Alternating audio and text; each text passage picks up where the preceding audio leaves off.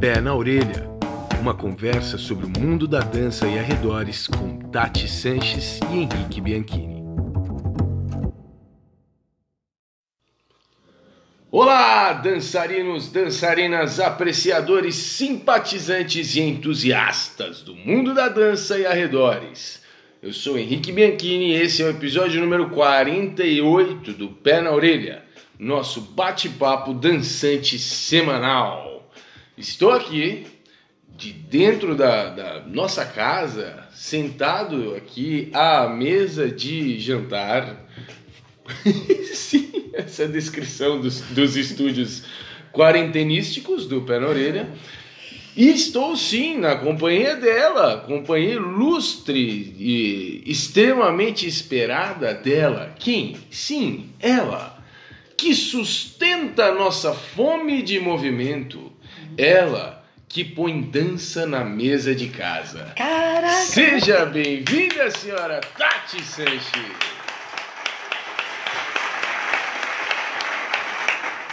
Só pode você falar que ficou parecido com o seu de novo. Não, Ufa! não, eu estou aqui com ele, gente. É um prazer estar com vocês aqui de novo, viu, gente? Diretamente da mesa de casa. Então, ele, né? Estou Ele aqui quem? com ele. Esse cara, Hum. o piloto de avião que nos leva longe no mundo dos pensamentos. Hum. O dono da frota toda.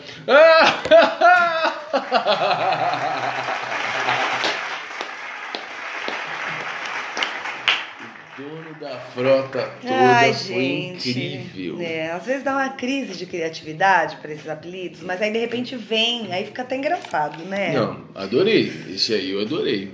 Dono da frota toda, Ah. incrível. E você que está nos escutando, se você pensou que a gente anda sumido, acertou, miserável. Sim, a gente anda sumido mesmo. Não sumidos do mundo, não sumidos da- das redes, não sumidos de toda a mídia digital e da existência virtual. Mas sim, o pé na orelha deu uma segurada aí nos últimos tempos. E a gente vem falando sobre isso faz algum tempo, né, meu? A gente, durante a quarentena, o nosso trabalho triplicou, a gente tá mais enrolado do que nunca. Ainda bem, né? Ainda bem, tá Aham. legal.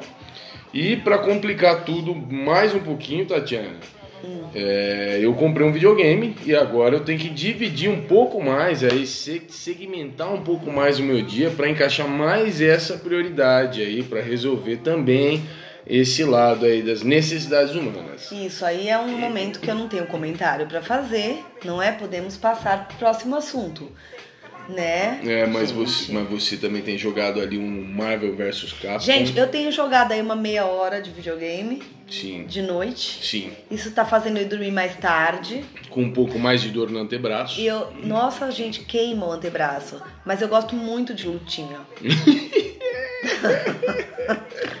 Chegou o videogame, ela me pediu um jogo de lutinha. E aí eu lembrei logo desse, porque o Marvel vs Capcom, pra você que joga videogame, uma, boa parte de quem tá escutando agora não faz a menor ideia do que eu tô falando, mas pra quem joga videogame vai saber que Marvel vs Capcom é um jogo que, mesmo quem sabe jogar, escolhe não jogar sabendo. Escolhe jogar naquela brutalidade, falta de juízo e descontrole digital. Digital no sentido dos dedos mesmo, os dedos enlouquecidos. E a Tatiana tá de acordo com essa forma de jogo, ela tem habilidade para isso e tem demonstrado isso aí nessa meia horinha do fim de, fim de noite. Gente, eu não sei se é elogio ou tá querendo dizer que eu não sei jogar e esse jogo, esse jogo é bom pra mim, amigos. Mas assim, é legal. Eu tô ganhando, entendeu? Eu tô conseguindo matar lá Hulk, ah, entendeu? Eu tô conseguindo matar ali uns inimigos, tá legal. Sensacional. Eu tenho, tenho ficado impressionado aí com a sua Isso. habilidade. Matar Hulk não, é só ganhei do Hulk, né? É, É, da minha não- turma, não matei. Não chegou a matar. Mas os inimigos matam mesmo, sabe? Sim. Então fica aí já. pri- pri- primeiro vai lá ver aí. O videogame tem feito bem aqui pro emocional, pro psicológico da galera. Nem só de trabalho tem, tem sido feita a nossa quarentena. Um pouquinho de diversão sempre vai bem. Pois bem, estamos aqui hoje.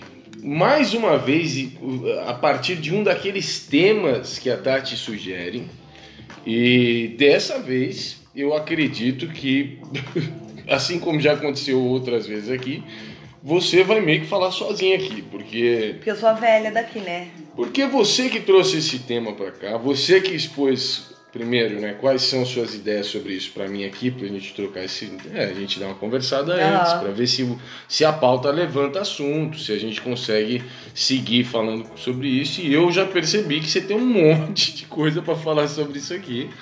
Então eu vou ficar naquele meu papel secundário ali de, de encher o saco.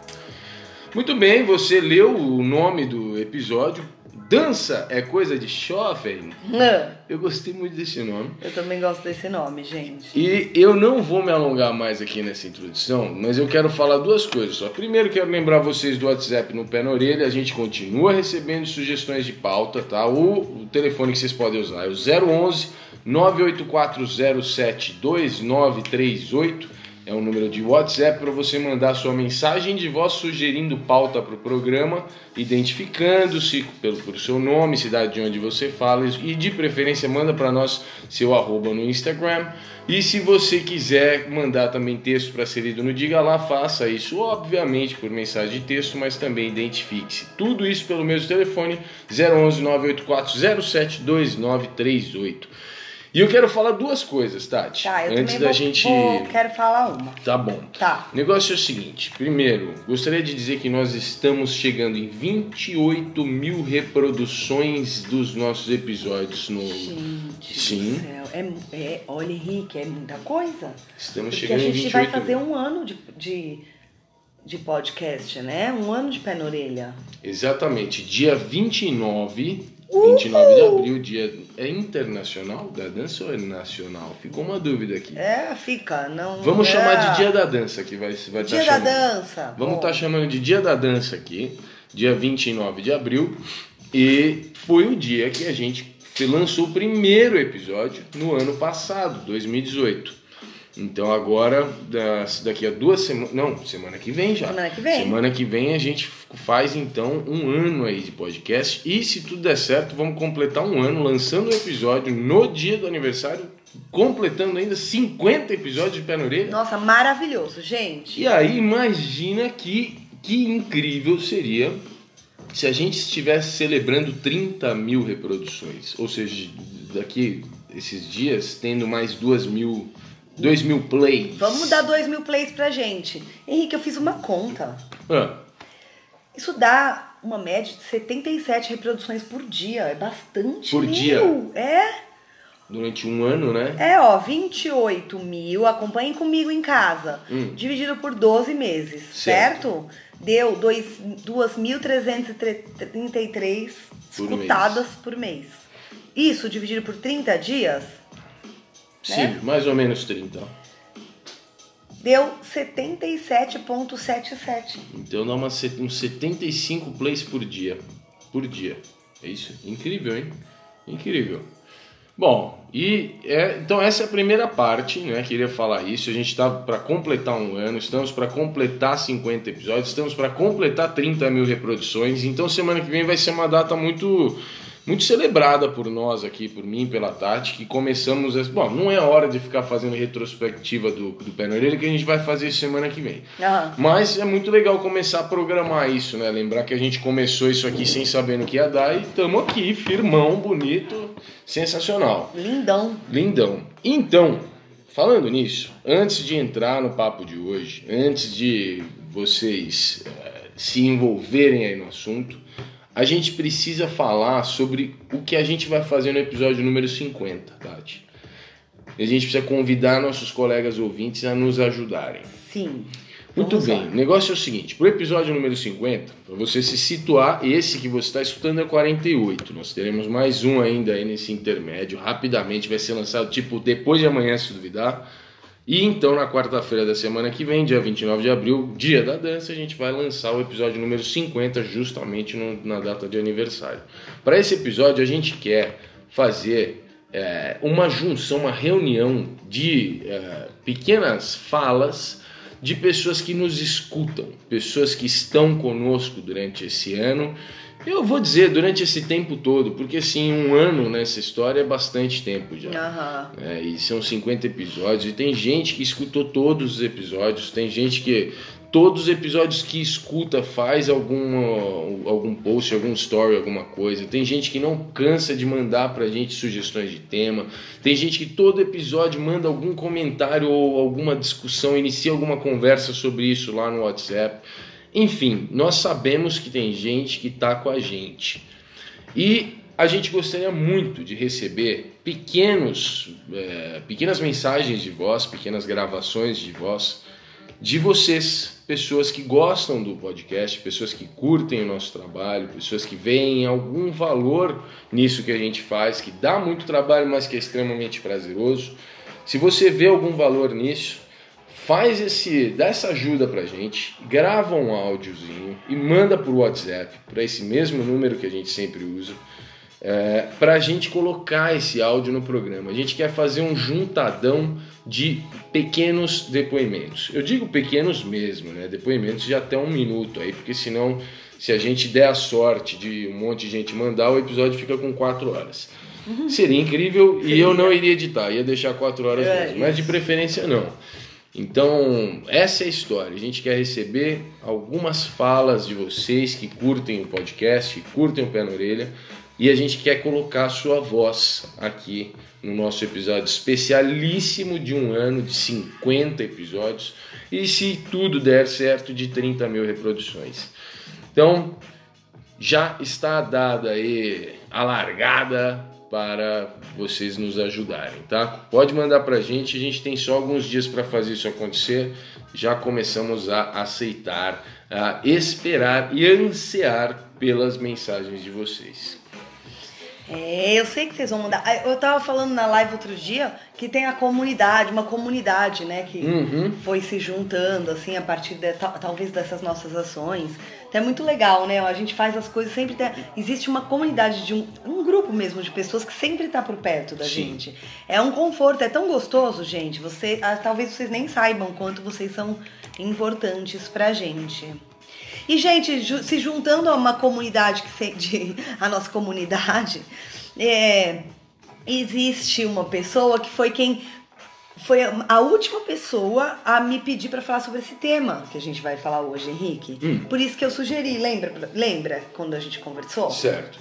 E aí eu queria falar dela aqui Ótimo. né? Que é a Érica. É a Érica Lima. O Instagram dela é Melissa Abarda. Mas ela chama Érica. Ela tava até na última live lá também. Eu, eu dei um alô pra ela lá, pra quem tava lá, vocês viram. E ela me relatou isso. Ela pediu pra fazer alguma live, alguma coisa falando sobre esse assunto. E eu achei muito legal a gente trazer pra cá Ótimo. né? Que ela falou que ela tem 40 anos e ela sabe que não vai se tornar uma artista profissional, às vezes até sim, viu, Érica? A gente vai falar disso. Mas assim, o que ela veio me falar foi sobre essa questão de que ela é apaixonada por dança e ela queria saber um pouco de, de se existe um incentivo, como é para uma pessoa começar a dançar com 40 anos, porque ela tá fazendo aula, mas às vezes ela tem dificuldade, pensa se ela deveria parar e abrir mão, porque sei lá por quê. E então eu decidi falar com ela e com todo mundo que foram nos escutar. Porque ainda que as pessoas não tenham essa idade, né, Henrique? Hum, As pessoas que escutam a gente, muitas já dançam. é. Mas quantas pessoas por volta de 40 anos e 30, às vezes muita gente com 30 anos acho que não pode dançar, porque já tá velho. Então quantas pessoas você deixa de acolher, de trazer pra dança, Sim. né? Porque às vezes, sei lá. Vamos falar disso agora, já já, né? Mas enfim, eu quero agradecer a Erika por ter me lembrado desse, desse tema. Ela não é a primeira pessoa a falar comigo sobre isso. E agora ela me deu a ideia de falar mesmo. Fala aí numa live, no pé na orelha, então estamos aqui. Ótimo. Feitas todas as introduções, então agora a gente pode começar o oficial pé na orelha, aquele com, com bota de caçador, aquele com aquele pé na orelha com cravo de chuteira de campo Nossa senhora. na orelha desnuda. Sim, é esse. Hum, tá Então vamos ótimo isso. diretamente para o papo de hoje.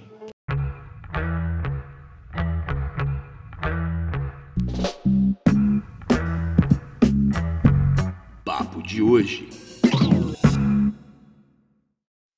Pessoal, antes da gente passar para o papo de hoje, eu tenho aqui um recado importante do Gladstone Navarro, que está pedindo uma ajuda para manter o espaço do Cultura do Gueto lá em Belo Horizonte. Escuta a mensagem que ele tem para nos passar aí. Saudações a todos e todas. Bom, meu nome é Gladstone Navarro, sou daqui da cidade de Belo Horizonte. Sou fundador e coreógrafo do grupo Cultura do Gueto, que trabalha com danças urbanas aqui na cidade. Atualmente o grupo tem uma sede, um lugar alugado, né, um galpão de 550 metros alugados, que a gente chama galpão de artes. Esse galpão ele, ele funciona para dar suporte aos trabalhos artísticos que são desenvolvidos aqui do grupo e também as atividades de formação em danças urbanas. O grupo trabalha com essa formação desde 2007, oferecendo de forma gratuita para todos os cidadãos e cidadãs da cidade e também de cidades adjacentes aqui de Belo Horizonte e atende, em sua grande maioria, as pessoas de vulnerabilidade social e os grupos minoritários excluídos. Também trabalha, além da formação em danças urbanas, trabalha muito a dança como uma ferramenta educacional, de forma que ela consiga trabalhar diretamente diretamente na construção do caráter e da personalidade da pessoa que faz parte do grupo e que se inicia aí é, nas atividades que o grupo oferece. O pagamento dos valores da manutenção do espaço, do espaço físico e as contas básicas de água, luz, aluguel, telefone, internet, são todas pagas pelo grupo, né, pelas integrantes, e essas contas são divididas por rateio, né, e consequentemente a gente faz um X valor. E esse valor é dividido em duas formas, assim. Uma, um pouco menos da metade é tirado do bolso de cada um, e a gente também faz outras atividades aqui para conseguir recurso, né? Pedágio em sinais, faz bombons e por aí vai. Só que com esse confinamento que a gente está passando hoje em dia, a gente não pode fazer nenhuma atividade na rua e mesmo assim temos que pagar as contas lá do espaço. E com isso a gente lançou uma campanha de financiamento foi lançada pela plataforma da Evoe e chama-se Cultura do Gueto em Ação, você pode fazer toda a diferença. Nessa campanha de financiamento, ela contempla a manutenção física do espaço, né? Essas contas básicas que eu citei anteriormente, né? Aí depois ela tem uma meta 2 que, que é ajudar o, os integrantes, as integrantes no ir e vir, né? Porque o grupo já atendeu mais de 900 pessoas. Por mais que essas pessoas sempre declaram pra gente amar o grupo, amar a dança, elas se desligam das atividades de formação por causa da dificuldade financeira mesmo, né? Do trabalho, do dinheiro da passagem e tudo mais. Aí essa meta 2, ela vem para contemplar esses valores. Se a gente conseguir bater ela, vai ser muito bom, muito, muito importante até mesmo para a cidade, né? Um grupo de danças urbanas oferecendo atividades gratuitas e que ainda fomenta e consegue viabilizar, né? O ir e vir de cada integrante. Isso para mim é um sonho, assim, né? Né? E aí tem uma outra meta, a terceira meta, que é a última meta também, que além de fazer a, de conseguir a grana da manutenção do espaço, a grana do transporte da galera, vai conseguir também contemplar uma ajuda de custo para os professores e as professoras que atuam no grupo. Somos num total de 10 professores que atuam aqui. Aqui a gente oferece atividades de danças urbanas, circo. Agora a gente está com uma ideia para o segundo semestre de começar a dar aula para a galera da periferia que é próxima à sede. A sede fica colada numa das maiores favelas de Belo Horizonte. E daí a gente teve uma iniciativa de oferecer balé para as criançadas, para essa criançada da Pedreira Padre Lopes, que é o nome da favela aqui, e outras atividades de circo e dança para criança, né? E a gente está com, esse, com essa ideia aí. Atualmente a gente atende 75 vagas preenchidas nas atividades de formação. Se a gente conseguir toda essa ajuda e toda essa meta, a gente vai mais que dobrar, né? A gente vai para mais de 200 vagas preenchidas aí, com a ajuda de todos e todas aí. É um grupo importante demais para cidade de Belo Horizonte, que luta muito para a continuidade das atividades e, e se, infelizmente se a gente não tiver apoio, a, a, gente infelizmente vai ter que parar de oferecer essas atividades. A gente não sabe nem se como que a gente fica depois se a gente não conseguir pagar o valor do aluguel, não faz a mínima ideia ainda. E estamos aqui lutando, correndo atrás de conseguir de alguma forma, né, ajuda para a gente conseguir concluir tudo isso que a gente quer. Assim. A gente acredita muito assim na, na luta e, e na campanha que a gente está fazendo, né? E é de extrema importância a gente veicular essa, essa informação para vários âmbitos, né? A gente também sabe que a gente está numa situação muito delicada do nosso, do mundo inteiro em geral, né? Com a Covid-19. Eu sei também que vai ser bastante difícil da gente conseguir apoiadores e apoiadoras para a campanha, mas eu, eu também acredito no poder do ser humano, assim, sabe? De acreditar na arte, de apoiar a arte. Qualquer ajuda e toda ajuda é muito bem-vinda. Tem ajudas mínimas de 10 reais e vão até mil reais. É, se você tiver 10 reais para ajudar a gente, vai ser muito bem-vindo. Você pode pode apoiar tanto no cartão de crédito quanto no boleto bancário. Tá tudo explicadinho lá na, na plataforma. E eu convido a todos e todas para assistir o vídeo que tá na campanha, que a gente explica um pouco do que é a gente, do que é o grupo, do que é o espaço, do que é a sede do grupo e do que ela representa para todos nós, assim. É isso, assim. Agradeço demais o espaço aí para a gente falar um pouco da gente e, e conseguir atravessar fronteiras, né, e, e, sensibilizar mais pessoas. Isso é de extrema importância. Então agradeço ao espaço que o Henrique Bianchini está oferecendo para a gente aí, para a gente fazer isso. Conto muito mesmo com a ajuda de todos e todas. É, dá uma olhadinha lá na campanha. A gente vai colocar o link da, da campanha aí também. E é isso, assim. Obrigado de verdade. É, mesmo que a gente não se conheça, sinta-se abraçado de longe, né? Abraçada. Saiba que vocês farão a diferença, uma diferença gigantesca na vida dessas pessoas. Obrigado por tudo e valeu. Muito bem, começando então o papo de hoje. Tati, eu tenho duas perguntas. Ah, sério? Primeira pergunta. Ó, resposta rápida, breve. Ah lá, é sempre Isso, assim. Essa, é, essa primeira pergunta aqui, ela é para definir se você pode ou não falar sobre esse assunto. Tatiana Sanches, quantos anos tem você neste momento? 48. 48 anos. Ok, ok. Nascido em 72. Isso. Dia 8 de janeiro. Exato. Aí, fica aí pra galera aí, quem quiser. Mandar uns presentes. Janeirão, mandar presente aí. 48 anos. Muito bem. Então essa foi a pergunta rápida. Outra ah. pergunta rápida, hein? Tati Sanches. Você, aos 48 anos, você se considera velha para a dança? Não. É para dar uma resposta rápida? Ótimo. Ou é para ter discorrer sobre o assunto. Não, tá ótimo. Sensacional. Então, não. beleza, fechou. Nem meus amiguinhos, né, que estão me escutando? Provavelmente também não. De repente um ou outro, de repente um outro desinformado ali. Não, não, não. Tem uns que devem achar, mas não. Muito bem. Tati, é, eu queria então te pedir para começar a trazer aí para nós um pouquinho dos seus de onde vem essa história? Assim, você escuta muito isso? Você percebe a, a, a Melissa? A Melissa, né? Érica. Érica. Melissa é o. O Instagram, o é, o arroba. A Érica mandou isso e eu, eu tenho a impressão assim que quando esse tipo de coisa chega para você, por um lado, isso nem te impressiona mais, porque eu acho que é algo que você percebe que é muito comum essa, essa ideia, né, essa concepção. Eu acho que é um negócio que você vê bastante. Então, por um lado, acho que nem te comove mais. Porém, por outro lado, eu acho que é tipo um recipiente que você vai colocando cada vez mais vezes que isso vai acontecendo, você vai colocando, até que chega uma hora que esse bagulho esparrama, assim, deve ser um porre. Então, assim, como é que é para você? É, se escuta muito isso? É muito chato? É, ou você nem liga? Enfim, fala um pouco sobre essa história, vai. Tem idade para dança? Como é que é isso? Então, não, gente, não. É que assim, acho que são vários canais aí de análise, né? Um são pessoas que me trazem esse tipo de pergunta ou que têm praticamente a certeza de que não dá para começar a dançar ah. com 40 anos, que é o caso da Érica, que é o caso de muitas pessoas que para mim é muito comum lidar com esse tipo de dúvida ou até uma certeza que a gente tenta mudar, porque a gente tem a Casa da Dança, né? Porque são 20 anos de Casa da Dança, onde a gente tem um grande número de aulas para adultos e um grande número de aulas para iniciantes adultos, não é? E ali aparecem pessoas que às vezes nem chegaram lá porque o amigo falou, vamos lá, insistiu, a pessoa foi lá, mas na verdade, na cabeça dela, não tinha nada a ver ela dançar. Uhum. Aí a gente tem que fazer um trabalho de mostrar que dá para dançar, né? Sim. Então é um trabalho de marketing que a Casa da Dança sempre fez para dizer, dá para você dançar. Pode vir, tem aqui uma aula para você. Mas normalmente na cabeça das pessoas em geral, aprender dança está muito ligado com a criancinha que vai pequenininha pro balé e depois se desenvolve na dança.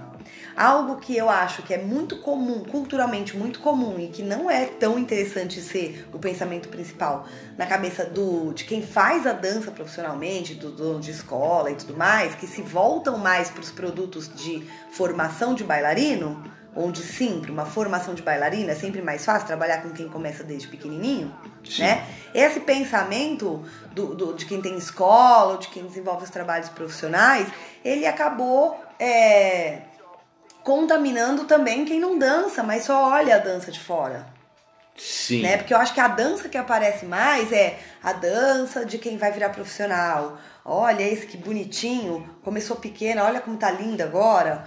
Então, eu acho que isso assim, eu estou falando das danças com as quais eu lido, tá? Porque se a gente for falar de dança de salão, estamos em outro mundo, gente. Sim. Então eu tô falando, a gente tá, eu tô falando mais das danças com as quais eu lido, que são as danças urbanas e também o jazz, a dança contemporânea. Então eu acho que existe um olhar, digo, do, do público no sentido das pessoas que não são profissionais da dança. Eu acho que essas pessoas ainda acham que dança é pra quem vai sei lá, dança só existe dança pra quem vai começar pequeno, só existe dança pra adolescente. Isso provavelmente está ligado a um, um erro conceitual que nós geramos na sociedade de que a dança é algo, que- algo expresso, né? algo que é, que, é, que é materializado na virtuose. Né? A gente criou essa ideia na sociedade de que dança é algo que é virtuoso, algo complexo, algo que expressa ali grandes habilidades e tal.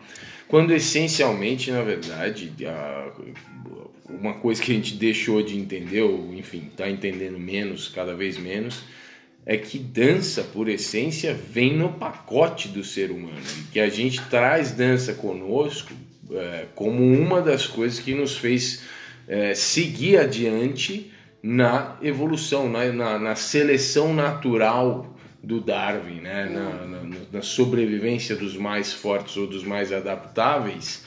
O fato de existir dança que propõe comunhão, que propõe junção, que propo- propõe é, comunicação, estabelecimento de relações entre sociedade, portanto, é, grupos se formam, grupos têm mais facilidade para se manterem mais fortificados e essas pessoas vão mais vão adiante. Portanto, assim, dança vem com a gente, meio que de fábrica, depois de certo ponto da evolução do, do Homo sapiens veio de fábrica. Então, dança é isso, pronto, acabou. Não tem essa história de eu não danço. Eu não danço é quase impossível e é muito tarde para começar a dançar. Talvez esteja ligada a essa ideia de que a dança não veio conosco desde antes, né? Eu tô aqui tentando organizar um pensamento sobre algumas ideias. Eu acho que quando, quando as- normalmente quando as pessoas falam sobre esse tarde para começar a dançar, é quando essas pessoas querem em- se matricular num curso, Henrique. Sim. Sabe? A pessoa quer se matricular num curso e por algum motivo acha que não existe esse ambiente para ela. Entende? Então, Assim, não. É, você ente- O que eu penso assim, primeiro eu quero fazer um pensamento, deixa esse negócio do ambiente que eu tô falando pra eu poder desenvolver um pouco mais depois, mas eu só queria fazer um. exemplificar umas coisas do que você está falando pra gente se, se situar. certo. Quando a dança, quando a gente tá falando de dança, no sentido de uma dança, é, uma dança do povo, como vamos falar, danças folclóricas. Ok. Sejam as danças folclóricas do. Vamos falar do Brasil? Do sul do Brasil. OK. Você vê as senhorinhas lá dançando aquelas danças todas Sim. né? As danças folclóricas norte, nordeste do Brasil. Tem danças folclóricas que as pessoas. Tem danças regionais, as pessoas dançam. Em qualquer Desde idade. pequeno, velho, novo, todo mundo dança, né? Certo. É cultural a presença da dança no povo, né? OK. Quando a gente fala de uma cidade como São Paulo, isso não existe. É, São Paulo É? é, é- é- São Paulo é diferente. de- o problema de São Paulo, só para constar, o problema de São Paulo é que é difícil avaliar qual é a cultura de São Paulo, né? Tem todas. E um Tem, pouquinho é, de cada. nas grandes cidades é deslocado. assim. E outra coisa, aí você fala assim, ah, legal, a gente tá falando de danças urbanas. No Brasil, danças urbanas não são do povo. É, não são do povo no sentido de que elas não são folclóricas. Isso, aqui, é, né? não tô falando Sim. que não são das pessoas, gente. Vai que alguém entende errado, É, né? Você tá sim. dando um parênteses. É. Não, gente, pelo amor de Deus, vocês vão entender errado o que eu tô falando. O que eu estou falando é, se você pensar nessa que essa dança é uma dança que pode ser da população regional, da, da galera, então, vamos dizer assim, nos Estados Unidos, Sim. Porque sim, porque as danças urbanas são danças folclóricas Exato. urbanas dos Estados Unidos. Exato. Né? Então, não dá pra olhar danças urbanas no geral. Porque lá sim, aqui não. Certo. Não é? Uhum. Então aqui, lá as pessoas ficam dançando porque é normal ficar dançando até velho, ou estar mais velho e resolver dançar. Ok, existe um ambiente em alguns lugares, né, gente? Não no país inteiro. Mas. Por exemplo, quando, quando você foi algumas vezes naquelas park jams lá em Nova York, em Aham. alguns lugares diferentes, e você mandou. vi- Eu nunca fui, mas você mandou vídeos pra mim, fotos e assim, a, a quantidade de pessoas, eu não vou nem dizer é, acima da média, eu vou falar idosas até. Idosas, cabelos brancos. né? A mesmo. quantidade de pessoas idosas dançando me parece muito considerável. A gente lá no, no Mikasa Sukasa também, quantidade de idosos de bengala e andador em festa de house dançando É. com o carisma e o Ed Jazz tocando e senhorzinho e senhora, senhorinha de bengala dançando até virar madrugada. Né? Por quê? E ninguém acha esquisito, né? Não. Isso que é legal. Porque são danças folclóricas da, daquele povo, né? Daquele, É. Eu digo daquele povo no sentido é, geograficamente, culturalmente, aquele povo daquele lugar, né? Dos Estados Unidos.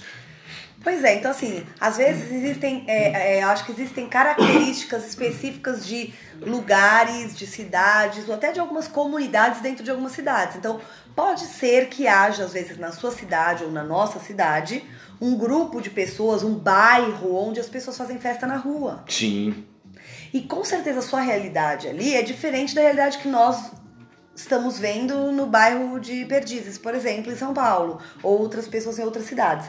Então, eu acho que isso é muito específico regional, né? Mas a gente tá falando da dança informal, né? Então, mas aí se, se a gente pensar, ah, sei lá, o clube, é, é, como é que chama? Clube, Ixi, eu tô com medo de falar uma coisa errada aqui. Hum, A galera, é, que eu, tá na minha cabeça, Clube da Esquina, esse do Milton Nascimento. É, não. Não é isso, Você fala cara. povo de BH, né? Do- da galera de BH. Puta merda. Eu, cara, agora eu tô passando até vergonha aqui pra vocês verem que o bagulho é ao vivo mesmo. Como é que eu não me lembro do nome disso? Enfim, tem uma galera de BH histórica. Tem, eu tenho, inclusive ganhei do meu querido colega Eduardo Sou um DVD do BH Soul que fala também sobre essa parte desse, dessa turma e que são dançarinos clássicos, clássicos de, de soul funk lá do, do de BH galera de idade mais avançada, galera já, pô, tem idosos e, cara, é- essa é a tradição, aquilo é um, é um normal, né? Então assim, não- a gente não precisa falar só do samba, por exemplo, a velha guarda do samba, galera que tem o respeito e que não é vista com estranheza porque tá, tá envolvido na dança. Né? A gente pode falar inclusive dessas danças populares que não são folclóricas do Brasil, mas que foram apropriadas pela nossa galera daqui que já estão já existem há tempo suficiente para terem criado dançarinos que começaram quando criança e hoje em dia já são idosos e mantêm a tradição da dança acontecendo. né? Então, o que eu estou tentando traçar aqui, Tati, é, é o seguinte: eu não vejo na dança popular, eu não vejo muita limitação para isso. Eu não vejo isso na, nos ambientes razoavelmente mais ah, tradicionais, assim, né? Eu digo porque, enfim, de novo, não são, não estou falando de danças daqui, estou falando de soul funk, são danças dos Estados Unidos, mas essencialmente tem os ambientes que são tradicionais aqui no Brasil. Não me parece haver uma grande restrição para isso, né? Existem restrições quando se torna competitivo. Por exemplo, quando a gente vê batalhas acontecendo, obviamente o virtuosismo entra em jogo e vira critério de avaliação e começa a decidir quem vai ganhar, quem perder. E obviamente quem é mais jovem tem grandes vantagens nesse caso, né? Nas virtuosas, acrobáticas e que exigem força e não sei o quê. Mas fora isso, fora a parte competitiva, eu não vejo muita restrição, lugares ou situações em que os mais velhos não dançam ou não são vistos como alguém que deveria ou que poderia ou que faz sentido dançar. Você diz populares ou urbana? As danças urbanas aqui no Brasil? Ambas, ambas, uh, em, em, ambas as ideias. Mesmo porque as danças urbanas são danças do povo, danças populares, vernaculares também. Meu, eu, eu tenho minhas ressalvas quanto a essa sua fala, Henrique, hum. porque eu acho que talvez nos ambientes mais informais, por exemplo, numa festa, ok, mas eu não acho que a cultura dos eventos, das pessoas que fazem e levam aí adiante mais a prática das danças urbanas, essa indústria de eventos e de grupos e tal. Eu não sei, não. Eu não, não, não, não tenho uma, uma visão tão positiva quanto a questão da pessoa que é mais velha é, ser vista naturalmente, Henrique. Então, mas eu, eu, eu acho que, e eu concordo, também acho, também tenho plena consciência disso mas eu ainda acho que isso também tem a ver com a mercantilização da cultura popular, né? com, com esse movimento de tentar de tentar traduzir um pouquinho dessa cena em um ambiente mercadológico. Nesse, nessa tradução, muita coisa se perde, né? Enfim, não dá pra gente pensar que os eventos são reproduções muito muito boas, muito legítimas do ambiente tradicional e, enfim, original não é uma palavra que eu gosto, mas o ambiente tradicional onde vivem essas danças. E principalmente pensando que os festivais, os eventos, geralmente têm um teor competitivo por trás de tudo que acontece, mesmo quando não está acontecendo oficialmente alguma competição naquele momento durante o evento, né? Ah, é um intervalo tal existe um teor competitivo no fundo, assim, é meio que inerente ao evento, meu. Enfim, mas eu acho que tem uma, uma coisa ligada a essa competição, assim, que faz com que os jovens tenham um, papel, assim, sejam percebidos um pouco mais adiante nessa história. E aí, em consequência, quem é mais velho vai ficando para trás. E, e, é estranho, né? É, não sei. E assim, eu acho que no, no, no nesse ambiente, a gente vai começar a descobrir algumas coisas agora, sabe? A gente tá começando a descobrir agora. O Franquejara tem a mesma idade que eu, ele é do mesmo ano, né? Sim. E. E aí, logo depois da gente já tá o Guiú, né? Aí depois já vem, tem o Otávio também, tem você. Então eu acho que. É que o Otávio não dança mais, né? Digo, praticamente, não dá aulas de dança em evento. Mas eu acho que, assim, as pessoas que mais velhas que a gente tem no Brasil, nas danças urbanas, hum. somos nós. É, que, que continuam com proeminência no cenário. É, né? nós, digo, Sim. nós, não só nós, tá, gente? Estou falando de pessoas que dão aula, que estão nos eventos, tal, de repente servindo como alguma, alguma fonte de referência ou inspiração para outras pessoas dessa idade. Sim. Entende? É, então, eu, eu, é... eu, assim, tem muita gente mais velha do que vocês. Eu digo vocês porque eu não, eu não tenho a idade de vocês. Eu tenho 10 anos a menos que você e Frank, né? Eu acho que tem bastante gente mais velha que vocês, mas assumindo papéis dessa amplitude que você, enfim, você, Guiu, Frank assumem, é, eu não sei se tem mais pessoas. Eu acho que não.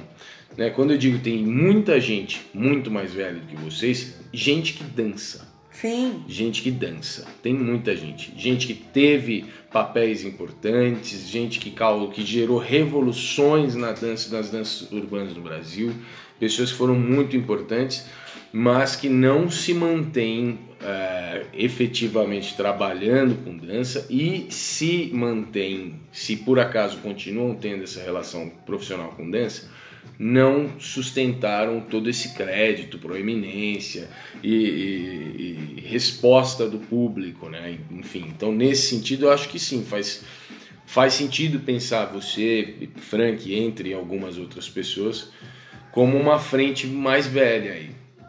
É, eu, ó, eu acho que na verdade, claro que a dança, como qualquer outra coisa, ela reflete a cultura, né, da nossa sociedade, Henrique. Eu acho que na nossa sociedade é, a pessoa mais velha é esperado normalmente que essa pessoa desista de algumas coisas. Então, quando tanto que quando você vê as pessoas mais velhas fazendo algumas coisas, sempre, ai, vira post, vira coisa no, Puta, é né? Ah, aquela vez que, que viralizou lá, eu acho que era uma, uns cara de barba bem branca, assim, dançando uma coisa assim, meio um street dance, sabe? Ah, foi um Lembra que cara. viralizou? Foi um, foi um cara. Um cara Um específico cara. que ele nem era mais velho, assim. Ele era mais velho no sentido de que devia ter uns 35, mas não era um cara super velho. Só que ele tinha uma barba enorme, ele era gordinho, ele era meio um jeito de mais velho, assim, de 40 anos. É? Não, eu tô achando que. Eu acho que eu tô falando de um que era um senhor. Hum. Bom, enfim, gente, vamos falar assim. Quando tem vídeo da senhorinha que tá dançando, Uhum, vídeo do senhor, isso viraliza. sim. Viraliza todo mundo elogiando, ninguém tá xingando. Olha que legal, que legal, mas veja bem. Isso devia ser normal. Entendeu? É tão anormal que isso viraliza, que todo mundo envia um pro outro, como se fosse uma coisa tipo do ET. Sim. E eu até uma vez, eu comentei uma vez, né, na internet sobre isso, sobre um desses vídeos de gente mais velha dançando. Meu, é legal, todo mundo posta dizendo, olha que legal, olha que legal. Mas o fato de todo mundo tá postando como uma coisa, tipo, super fora do comum, eu não acho que, que isso ahn, motive pessoas mais velhas a fazer. Porque dá a impressão que tá falando de um, de um ET. Sim, sim. Então, quando um vídeo desse viraliza, eu não acho que ele motiva alguém, você acredita? Porque tá todo mundo falando do, do, do quê? De uma quase uma aberração. Você entende? Sim, Então eu fico sim. com isso, isso fica muito forte na minha cabeça. Gente, como? Como a gente faz, né, pra ir mudando um pouco isso? Então, assim, cara, eu vou falar pra você. Opa. Gente, começou a falar uma mulher aqui, mas Eu né, encontrei, tem cachorro, eu tem encontrei vídeo. o cara que você tinha falado. Entendi. É, ô, gente, Henrique, vamos falar dos grupos que o povo chama grupos de terceira idade, grupo master, Hum. que às vezes a gente vai em festival. Fala aqueles grupos que a gente vê que são incríveis. Ó, fala o que, que você quer que eu fale. Eu quero que você fale que, porque a gente tá falando aqui, parece que não tem gente, né? Dançando, Dançando. mais velha? É, mas a gente sabe que existe um trabalho. Mas é isso, isso vai, talvez daqui a anos e anos e anos, deixar de ser um. Sei lá, como que eu falo? Ah, eu, coisa- ó, tem, tem, tem muita coisa em ação. Tem muita coisa em ação. Então, assim, primeiro, é, 60 são os novos 40, né? Uhum. Primeiro que a nossa longevidade, não apenas de sobrevivência, mas nossa longevidade ativa, ela tá, tá aumentando assim assustadoramente e o que vai acontecer nos próximos 25 anos é impossível prever. E dentro das possibilidades é assim inclusive a, as pessoas se tornarem amortais né? É, como sugere o Yuval Harari. Então assim enfim isso é uma coisa que só para só para começar a pensar isso já transforma todo o nosso, É. nosso papo aqui em balela. Mas, um pouco menos drástico do que isso, é, qualquer tipo de preconceito, qualquer tipo de avaliação diminutiva de, de algum, algum, sei lá, de qualquer tipo de pessoa, de qualquer tipo de raça, cor, gênero e qualquer coisa, incluindo idade, né? É, tem sido combatido e, e as pessoas, no geral, né? Estou falando de forma generalizada, mas assim, a gente tem se policiado, a gente tem Aham. aprendido muito com isso, né? Estamos nos tornando pessoas melhores, ou a maior parte de nós tem tentado, pelo menos. E o preconceito em relação às pessoas mais velhas também é algo que tem, tem entrado em voga. Tem. Então, mais um ponto para ser colocado. Terceiro, a gente começa a ter mais gerações de pessoas que começaram a dançar quando eram jovens e conseguiram se manter dançando, inclusive uma parte dessas pessoas profissionalmente lidando com dança e ainda em atividade. E essas pessoas começam a, a ser entendidas. Eu estou falando de danças urbanas, porque no balé clássico, obviamente, isso não, não é novidade, nunca foi.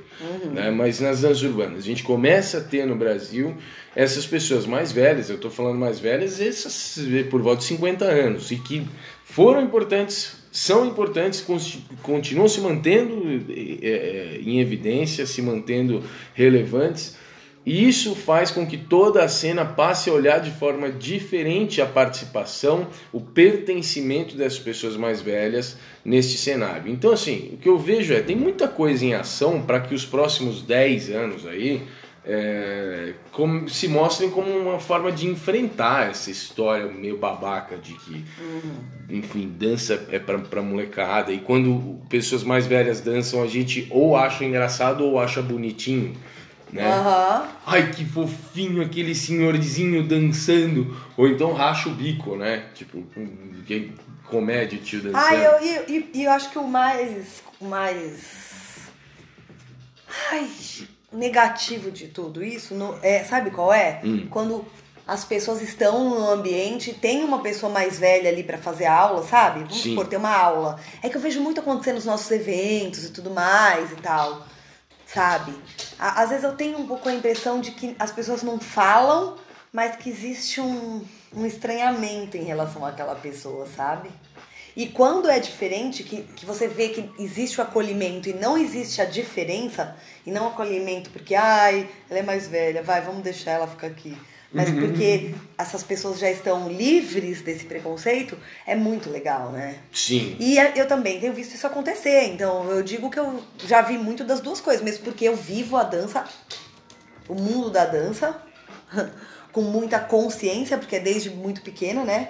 Mas com muita consciência e observação há quanto, gente? Há mais de 30 anos. Sim. Então eu vi muita coisa mudar. Mas, Henrique, eu não sei se você, você quer falar ainda dele, ou eu posso do hominho. Não, não, eu só posso encontrei ele pro- aqui que eu acho curioso. É, é um cara de 43 anos.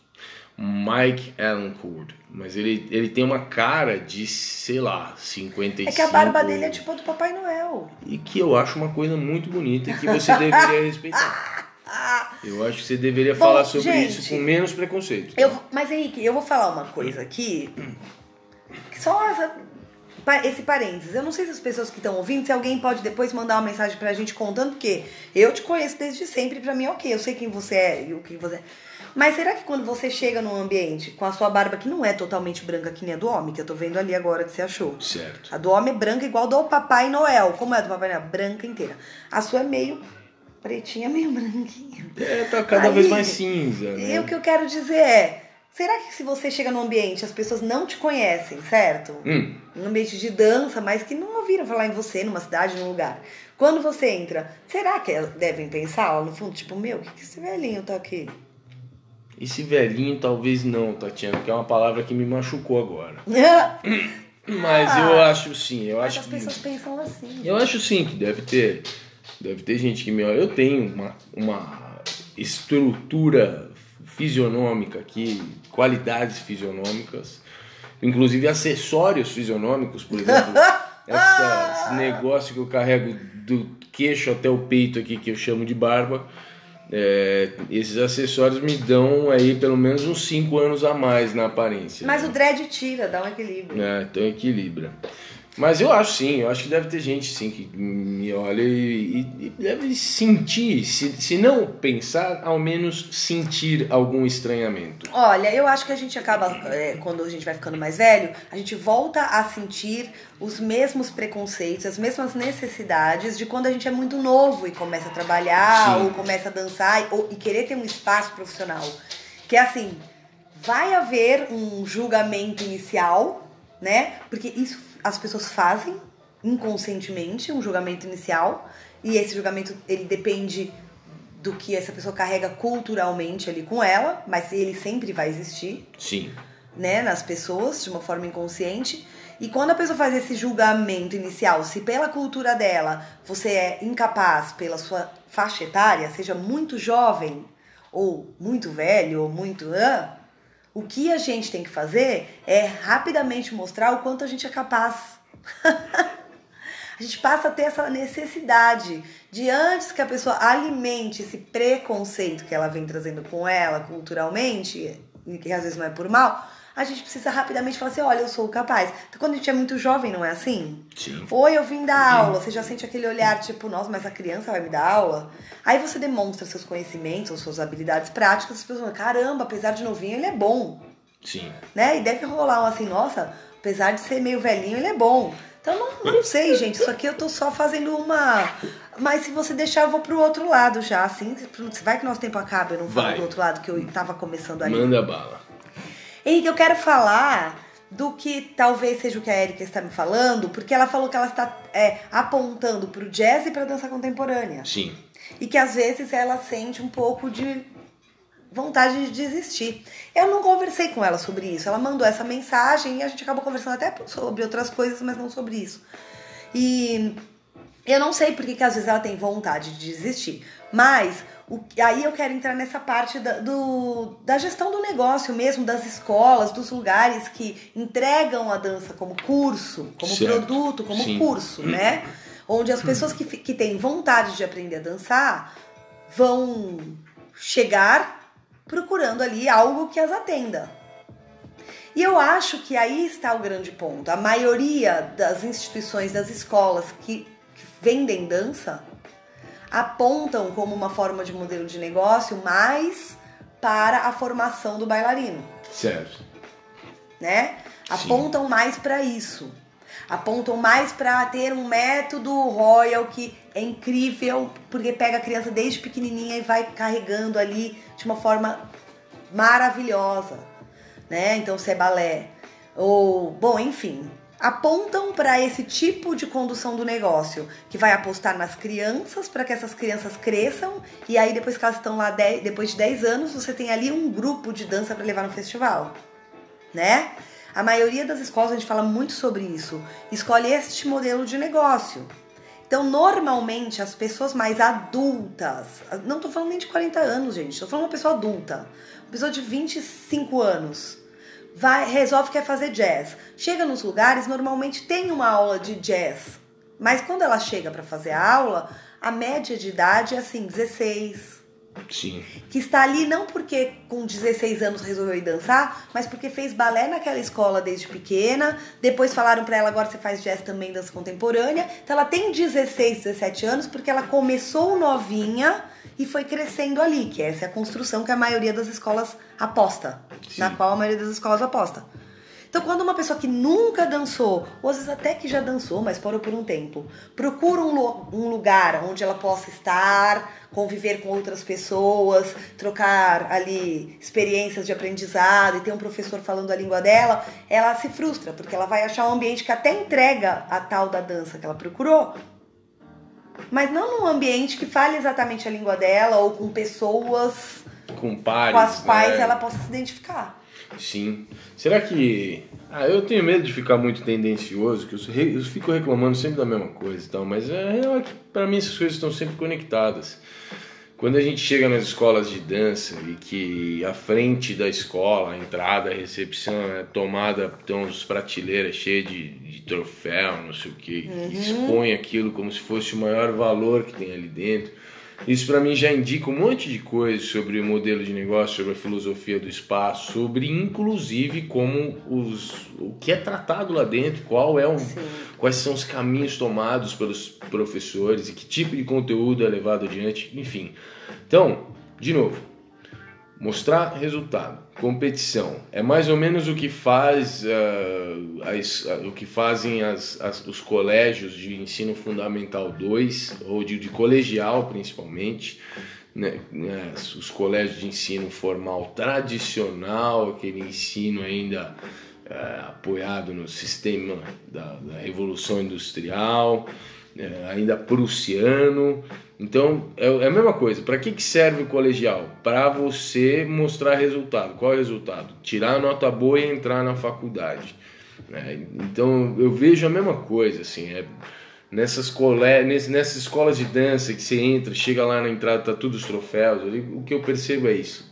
Provavelmente é uma escola que lida com resultado né? Trabalha para que a perna chegue na altura que tem que chegar, que a quantidade de piruetas chegue na quantidade que é esperada de um profissional e que os troféus cheguem, que a gente consiga ganhar os campeonatos, porque também a escola depende disso, porque daí começa a formar essa ideia de que a escola é apoiada nisso, e aí as pessoas que vão procurar são convencidas de que isso é, essa é a forma de mensurar a qualidade e o valor do trabalho feito na escola. Então agora você entrou num ciclo que se você não continuar ganhando as coisas, você não vai ter o reconhecimento daquelas pessoas que já estão com você e você está fadado a insucesso. Então, desespero, né? É complicada essa história.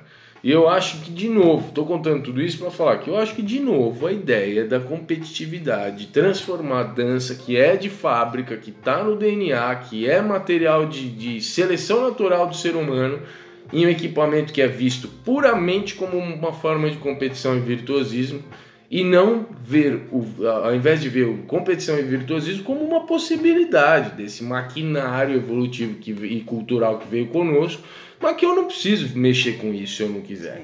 Né? Todo mundo pode dançar, não precisa ser bom nem virtuoso e não precisa ter crachá e não precisa ter ganhado porra nenhuma. Não importa o que, inclusive a idade não importa. Mas a gente transformou essa merda, cara. A gente fez o entendimento que se tem de dança. Por exemplo, cara, é muito louco, né? Uma das coisas que no Brasil continua sendo forte é, os leigos, as pessoas que não lidam com dança, portanto, não foram expostas a uma particularidade, uma especificidade, alguma peculiaridade em relação às linguagens de dança.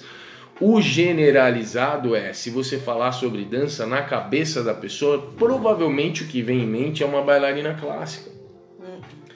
Que é o exemplo mais drástico assim de de regra de virtuoso de virtuose, virtuose, vai, balé clássico. Ah, é, não, de virtuose e de especificidade até física, de, de, uma série de qualidades físicas que limitam muito. Né? Exato. Né? Então, é, é, e, e puto, isso é louco por muitos motivos. Daria para fazer um episódio inteiro só para tipo tentar entender isso. Né? Sei lá, a dança é europeia, a dança não é daqui. A dança, ela é anacrônica, ela é de séculos e séculos atrás, ela não tem negociação com o mundo atual, com a contemporaneidade. A dança fala de histórias que não fazem parte do nosso, da nossa cultura, que não fazem parte do nosso folclore. Enfim, dá para pensar um monte de coisa. Mas uma das coisas que dá para pensar é, caralho, mano, e a dancinha que, eles, que a gente faz no, na festa de 15 anos? E a dancinha que a filha e o filho fazem hoje em dia escutando um funk carioca? E, a, TikTok. E, e o TikTok e a dança. Enfim, sei lá, essas coisas que são para todos, né? Mas não, Sim. a ideia de dança ela já traz iminentemente essa visão do, do é, Titi que fala? É, mas eu acho, é isso. E, gente, talvez você esteja escutando o Henrique falar e esteja achando que ele está falando mal do balé. Não, não. E de jeito nenhum. O Henrique ama e eu também amo, Sim. né? Mas é, é, a questão é essa.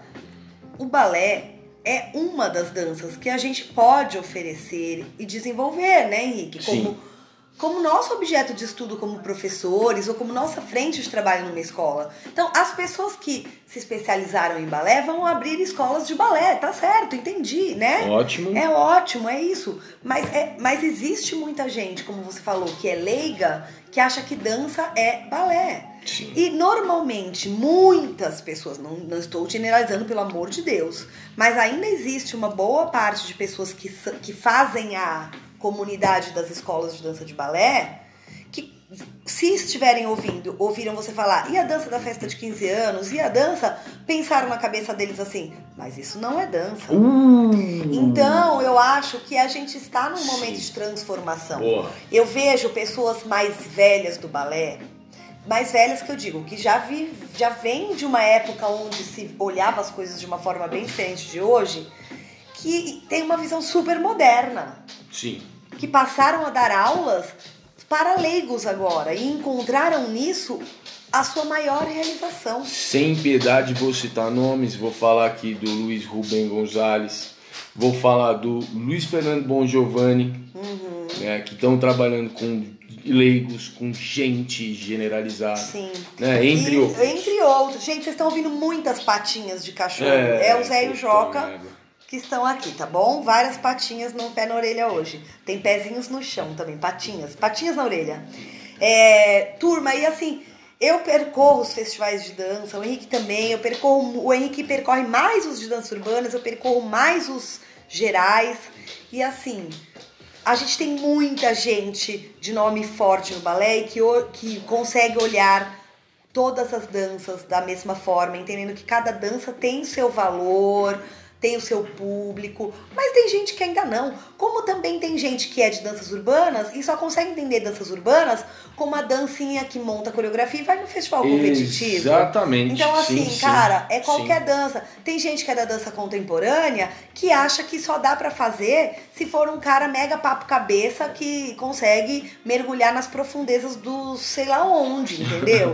e que tem então uma cabeça fechada para dança qual pesquisa ou faz né? Que só consegue entender uma forma de desenvolver essa dança e que ela é voltada para aquelas pessoas que nasceram para aquilo, com, de, com extremas habilidades, capacidades, características específicas. Agora, existe todo um outro mundo de pessoas que entende que a dança pode ser aplicada para várias idades, para várias vários objetivos, para várias tudo e que é possível sim você criar vertentes aí de trabalho de acordo com objetivos de pessoas, de clientes, de gente que te aparece.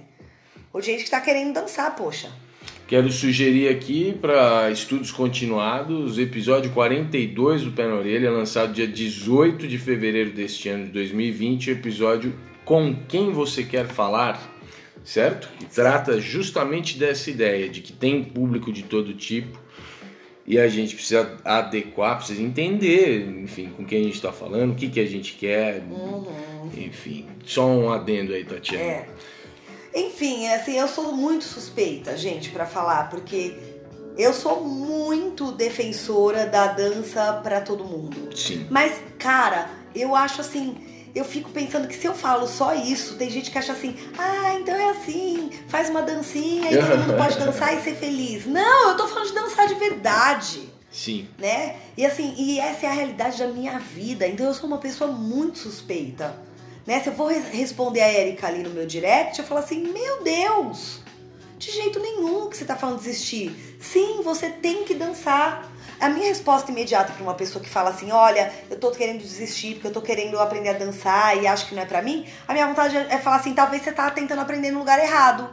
Pode ser. Essa é a minha vontade, mas eu não sei onde essa pessoa tá tentando aprender e eu, eu tenho medo de eu ser antiética com muitos amigos e colegas, que eu sou amiga de todo mundo que tem escola, né? Então, assim, mas pra mim, existe dança pra todo mundo.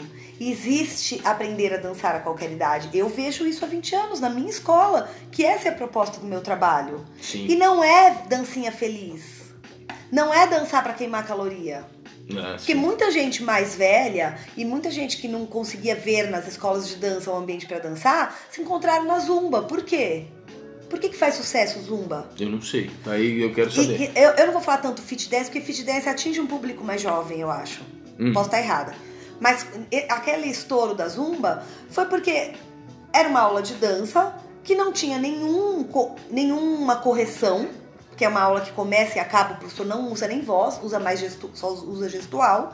Então o aluno se sente bem ali, porque não tem pressão, não tem comparação, não tem select group, não tem, não tem grupo de dança pro festival. A pessoa vai lá, ouve música, faz passos, se sente dançando Sim. Libera um monte de endorfina vai embora feliz. Então, essa é uma forma de promover dança pra, para pessoas. Sim, sim. Mas talvez muitas pessoas que foram fazer zumba, e isso é o que uma aula desse tipo fornece, né? Um bem-estar, e que é muito legal. Mas essas pessoas podem ter tido vontade de ir numa aula de jazz, de ir numa aula que elas viram ali um cara dançando coreografia de coreografias, tipo jazz, é, jazz funk, videodance. Essa pessoa pode ter tido vontade de fazer uma aula de dança contemporânea, mas não teve coragem ou tentou acessar e não encontrou o ambiente para ela. Sim. O que restou pra ela? Fazer a zumba. Não tô Sim. falando mal da zumba, mas é que a zumba promove o quê? O bem-estar através de dança que não tem um desenvolvimento. O Sim. que eu defendo é uma pessoa pode, em qualquer momento da vida dela, com o corpo que tiver, se desenvolver na dança, entrar no nível zero e ir se desenvolvendo até o nível 4, 5, 6, 7, 8, seja qual for que você for usar pra mensurar nível aí. Sim. Não, eu acho, eu acho curioso, né? Assim, eu consigo entender em alguns casos é, que isso faça sentido. tá? Mas eu acho curioso a gente se apoiar na idade como a única métrica, o único parâmetro para avaliar se vale a pena começar ou não, se dá para começar, se isso vai levar para algum lugar ou não. Porque, enfim, primeiro isso, né? Se vale a pena começar ou não. Vale a pena para quê? Para quem? Com, enfim, com qual objetivo? Vale a pena de que jeito? Enfim. Mas se a gente pensar só a idade, né? Então a gente pensa assim: ah, com 40 anos é tarde para começar a dançar balé, porque não vai dar em nada. Primeiro, nada onde, né? O que, que é o tudo, então? O é, que, que é o sucesso, porra? E o segundo é assim, com 5 anos é bom para começar balé, porque daí dá para chegar em alguma coisa. Quem, esse é o único critério? Se começar com 5 anos vai funcionar? Caramba, mano, com 5 anos é quando você tem mais possibilidade de interferências nesse, nessa trajetória que vai fazer com que essa pessoa não queira dançar balé e usar a vida inteira dessa pessoa para um treinamento que lá na frente ela não vai querer fazer uso disso para mais porra nenhuma. Enquanto uma pessoa de 40 anos que por conta própria, depois de ter resolvido a vida e saber quais são as complexidades da vida dela, ela pega o carro e decide bater na tua porta da escola para falar eu quero aprender balé, provavelmente não vai ter interpere no, na trajetória dessa pessoa que vai fazer ela diminuir a vontade, diminuir o tesão dela de dançar balé. Né? Uma pessoa de 5 anos, se a média de, de, se a expectativa de vida é 80, a gente tem 75 anos na vida dessa pessoa para ela se desinteressar por balé ou encontrar outras coisas para fazer. Uma pessoa de 40 tem 40 anos ali já com decisões tomadas. Enfim, sei lá, eu acho que tem umas coisas meio bizarras. Eu, a, a, aí que tá. Realmente, para a pessoa, tá tudo bem. A interpé... Inter, nossa, não consegui falar. O problema... Esse Shurever. O Shurever os obstáculos que essa pessoa encontra, Henrique, que eu acho que, por exemplo, uma pessoa fala assim, será que vale a pena eu começar agora? Eu não acho que ela tá pensando em objetivos. Hum. Sabe qual acho que eu, eu, qual seria a continuação da frase dela? É. Algo sobre o que eu já falei. será que vale a pena eu estar num ambiente que não é exatamente o um ambiente para mim? Ah, eu in, enfrentar uma ter que fazer uma adaptação minha, um esforço para aprender, um esforço para estar na sala de uma professora que me exige ou fala com os alunos de uma forma, ou esforço para estar numa sala onde eu nunca vou ser elogiada, porque a professora só elogia os mais jovenzinhos que têm a perna alta. Será que vale a pena esse esforço? É. Você entende? Sim. Eu acho que é nesse sentido. Porque eu penso assim, se uma pessoa, como você disse, com seus 40 anos, que já sabe o que quer, já sabe quais são suas vontades, certo? Se ela decidiu que ela quer dançar, se ela chega num lugar e tem um professor que fale a língua dela, um ambiente onde ela se sinta confortável, Sim. uma aula que ela, onde ela veja o desenvolvimento dela, ela consiga perceber que ela está se desenvolvendo. Pares, o ambiente onde ela, que ela se identifica. Por que essa pessoa iria me fazer essa pergunta? É. Porque a mesma coisa é quem é duro. Ah, eu sou muito dura, mas eu queria dançar. Será que vale a pena eu ir dançar?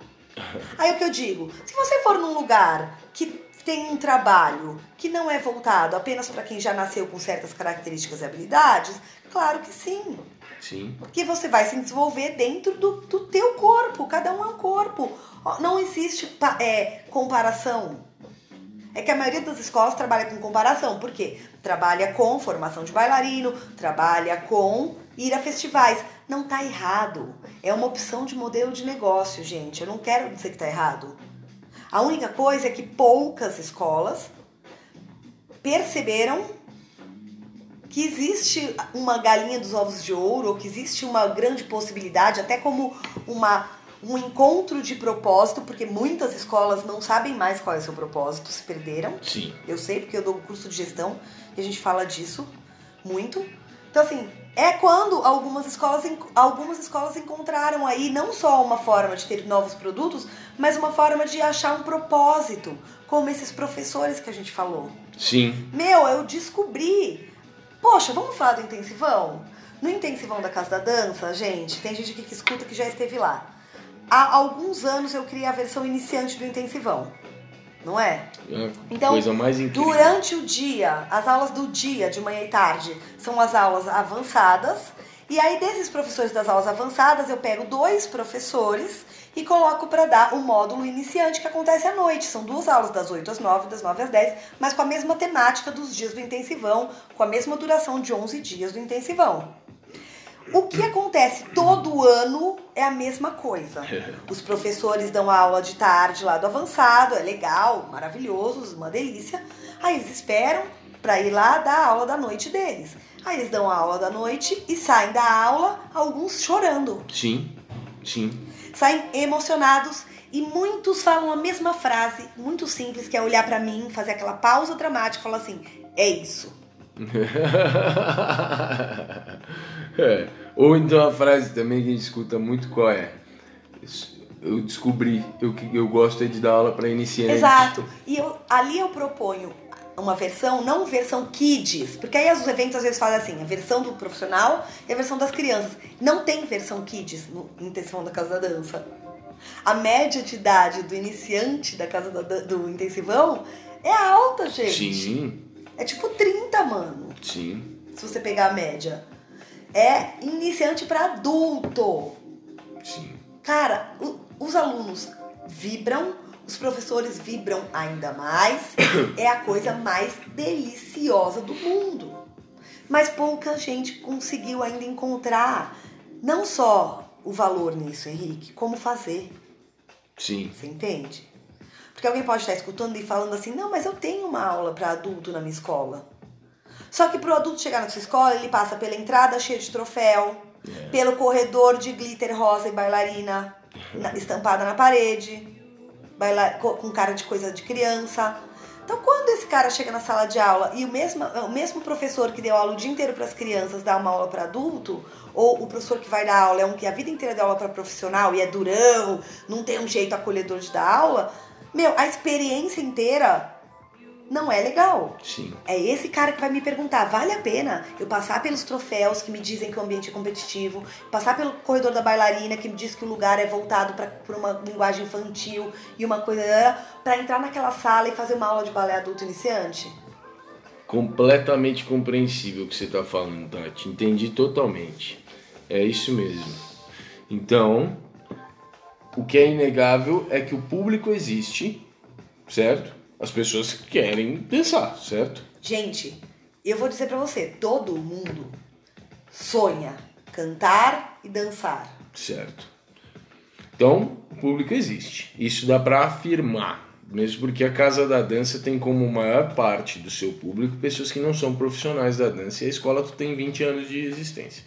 Então, tá confirmado se existe demanda e, é, e ainda isso é problemático, né? ainda é uma dúvida, né? será que será que eu posso, será que é para mim, será que vale a pena e enfim esse, é, é, essa jornada que você sugeriu aí que não é tão hipotética assim, né?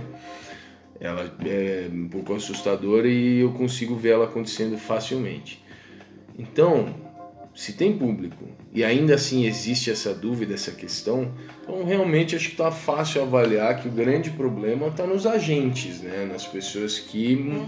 que, que geram as possibilidades de estudo, as pessoas que manuseiam os equipamentos de, de ensino das aulas de dança, proprietários de escola de dança, professores, coreógrafos, enfim, pessoas que têm ah, as manoplas aí das ações dançantes. Tá aí uma resposta então para ser resolvida, né? Não, tá, tá aí para ser resolvida. Para os agentes professores, eu, eu conheço realmente, como eu já disse, muita gente que no jazz, no balé, em todas as áreas, que quando o professor, né, vai ficando mais velho e talvez não consiga ter aquela performance dentro de sala de aula, né, da perna subir, girar e mostrar tanto, ele começa a entender que também dá para dançar sem ter aquela perna batendo na orelha e com um pouco de dor nas costas, na coluna. Sim. E quando ele entende isso, aí ele abre o olho e fala: Meu, então quantas pessoas estão querendo dançar e nunca dançaram? E aí ele muda tudo. Sim. Entende? é difícil o cara ser jovem, talentoso, criativo tal, e, e ver valor em, em, em direcionar o trabalho para esse tipo de público. Sim. Eu sim. entendo. Eu fui jovem, criativo e direcionei, mas eu não sei o que, que deu na minha cabeça. Vocês entendem? Mas eu entendo quando as pessoas querem o quê? Ter uma companhia de dança, parará, ter os, os alunos que estouram no, no, espetáculo de fim de ano, levar para os festivais e ganhar. Eu entendo. Sim. É. Mas eu fico feliz quando as pessoas ficam mais velhas e começam a olhar os outros, sabe? Sim. Não só os outros mais velhos, os corpos que não conseguem fazer a perna na cabeça. Ótimo. Né? Cara, Começam é a entender que um corpo que não dá conta daquela mega técnica também pode. Não, essa, Né? essa ilusão da juventude eterna. Né? Sei lá, Baryshnikov parece que envelheceu, né? É Eu- bom. a última vez que eu notei ele já não tinha mais os 20, 20 anos de idade, cara. Enfim, então essa, essa ideia da juventude eterna, a dança hip hop já tem 40 anos. né? Enfim, 40 anos então é o quê? 40 anos já é já não é mais a faixa etária que a gente quer ver nos eventos, que a gente quer ver, desculpa, me expressei mal, mas que a gente normalmente vê e acha que é normal nos eventos. Então, a dança hip hop já não cabe mais. Breaking mais antiga ainda, então não existe mais, cara. Não dá pra ter lá, porque já se tornou uma idosa. Enfim, é, se a gente pensar conceitualmente, esse tipo de avaliação, esse tipo de preconceito, de delimitação é, etária, ela não cabe. Então, minha sugestão é pensar nisso. Todas essas coisas que eu falei, primeiro, a dança é para todos, não porque essa é uma frase bonita e porque vai pegar bem, que é política. Não, não, a dança é para todos, porque ela veio com todos. Porque você que está aqui, ser humano, sobrevivendo na contemporaneidade, só chegou aqui porque todo mundo dançou até que você nascesse, desde o Homo erectus. Então, assim, a dança é para todos, todos os seres humanos que já existiram. Então, pronto. Você se apoia nessa ideia que é muito profunda, muito elaborada, talvez conceitual demais, mas ela é verdadeira. Segunda coisa, a gente está envelhecendo, todos os nós, todos nós estamos envelhecendo. Então, você que hoje tem 20 anos e entende que a dança é para gente da sua idade, da sua faixa etária, lembra que você também vai envelhecer e em algum momento, se o mundo continuar do jeito que está na tua cabeça, você vai ter que parar de dançar já já. Você está preparado para deixar de dançar porque você vai ficar mais velho? Pensa nisso. né? E por último, mercadologicamente, o que a Tati falou para mim é uma puta de um pé na orelha, cara. Que é isso, as pessoas vêm com o chip da dança, as pessoas querem dançar, quando elas têm mais um pouquinho mais de idade, elas tomam a decisão por si mesmas de que querem dançar, e isso tem muito valor, deveria ser a coisa mais valorizada dentro de um, de um grupo de clientes de uma escola de dança, mas o seu ambiente talvez não esteja preparado para receber essa pessoa e entregar para ela o que vai fazer os, as- os desejos dessa pessoa se resolver e você talvez então esteja do lado dos agentes que estão trabalhando contra a apropriação das pessoas mais velhas da, do, do que é de direito delas, que é dançar. Né? Sim. E aí eu quero destacar aqui, eu até aca- acabei de decidir um vai lá ver que eu não tinha falado, Ótimo. mas que já, já foi um vai lá ver nosso. Que as pessoas olhem os trabalhos de Gaga, Gaga, de- Gaga People, né? Então, por exemplo, existem trabalhos, principalmente nessa área da, da- da mais contemporânea de estudos e propostas de dança, né? Ou a dança mais voltada para movimento, para gesto. Ou seja, você vai em locais que oferecem um outro tipo, uma, uma abordagem menos comercial da dança, Henrique, você vê pessoas mais velhas Sim. dançando. Sim, Entendeu? Sim, que sim. tem umas abordagens menos comerciais. Mas é uma pena que daí esses lugares de abordagens menos comerciais são pouco vistos, porque são menos comerciais.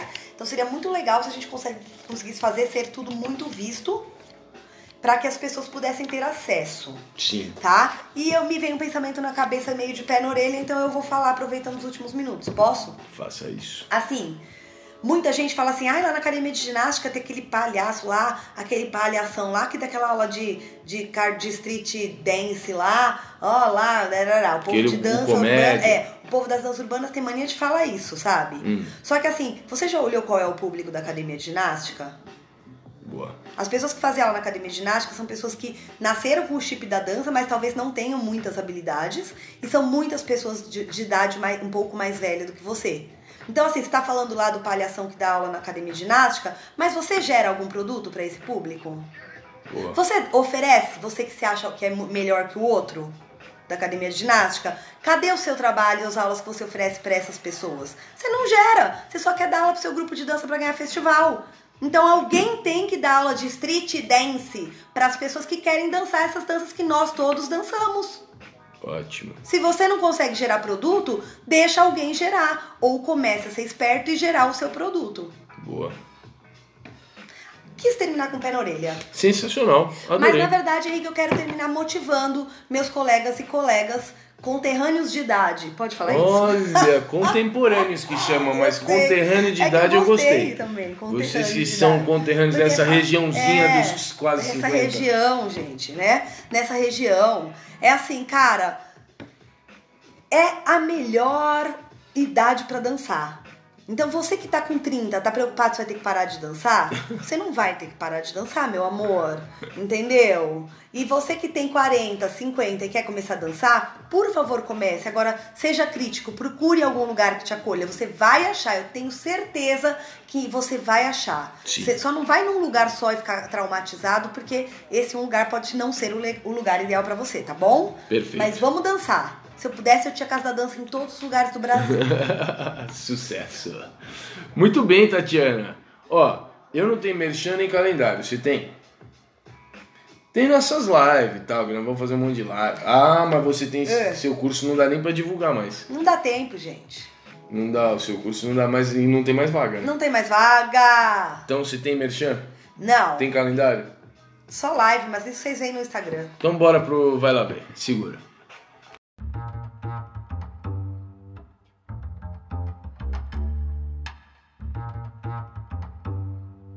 Vai Lá Ver.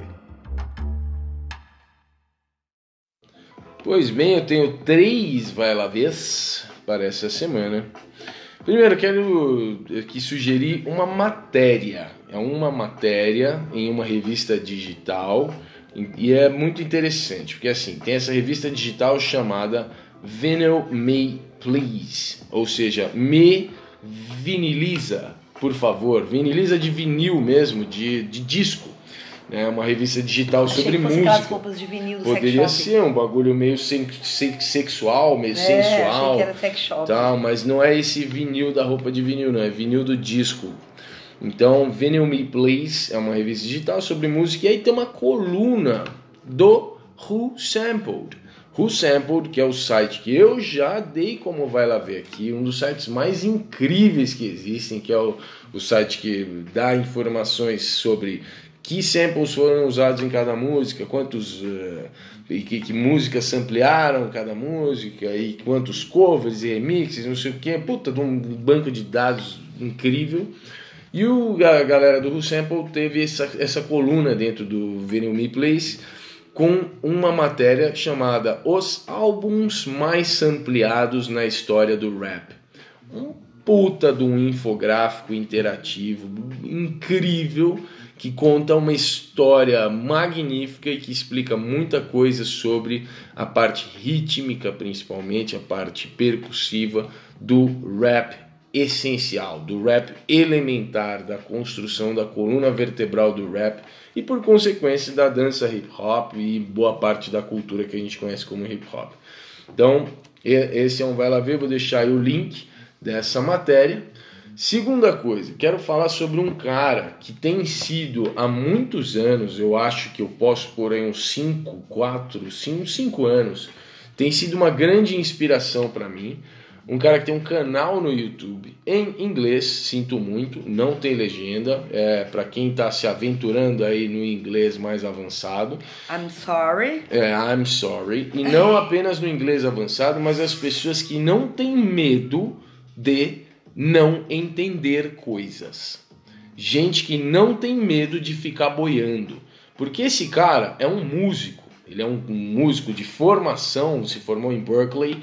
Esse cara é um baixista por formação, mas ele toca piano, toca outros instrumentos, toca guitarra. É um baita do instrumentista, toca numa banda de jazz uh, contemporâneo, aí, um jazz diferentão chamada Sun Gazer.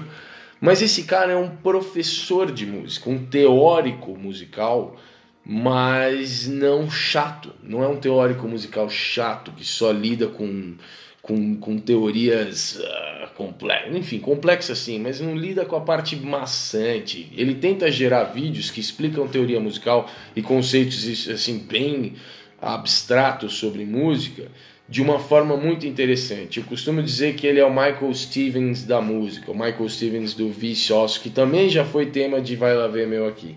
Então Adam Neely, é, puta meu, pra mim é o fino da teoria musical, incrível. E obviamente vocês sabem que eu sou muito ligado à teoria musical, que na minha, no meu estudo de dança, a música sempre é pauta principal, então tá aí uma coisa que para mim é importante. E por fim, um curso online, também em inglês. Sinto muito, continuo sentindo I'm muito. Sorry. I'm sorry once more, mas é um curso gratuito online que foi indicado para mim é, pela Carol Ricobon, nossa mascote do Class Masters de janeiro desse ano.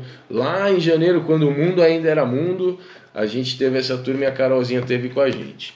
E ela indicou para nós um curso de, um, de uma plataforma de, de, de estudos online né, chamado edx.org, EDX, e tem um curso lá que chama-se Jazz, The Music, The Stories, The Players.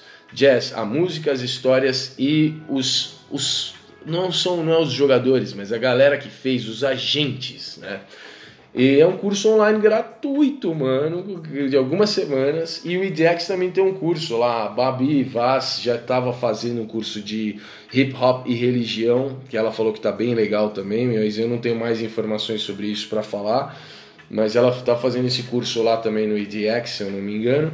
E a Carolzinha deu essa sugestão e eu estou trazendo para vocês aqui, cara, um curso sobre jazz, sobre os personagens, sobre como uh, um pouco de história, um pouco de, do entendimento de como a música é estruturada. Então, putz, enfim, acho que vale a pena. Em inglês também, mas fica aí meu último vai lá ver que é estude inglês. Tati, sua vez. Gente, como eu comentei sobre as aulas do, Gaga, né? Que são experiências é, de aulas conduzidas por pessoas preparadas pelo Ohad Naharim, é, e eles têm uma versão Gaga, Gaga Dancers, eles têm uma companhia, né? Que é o Bateva.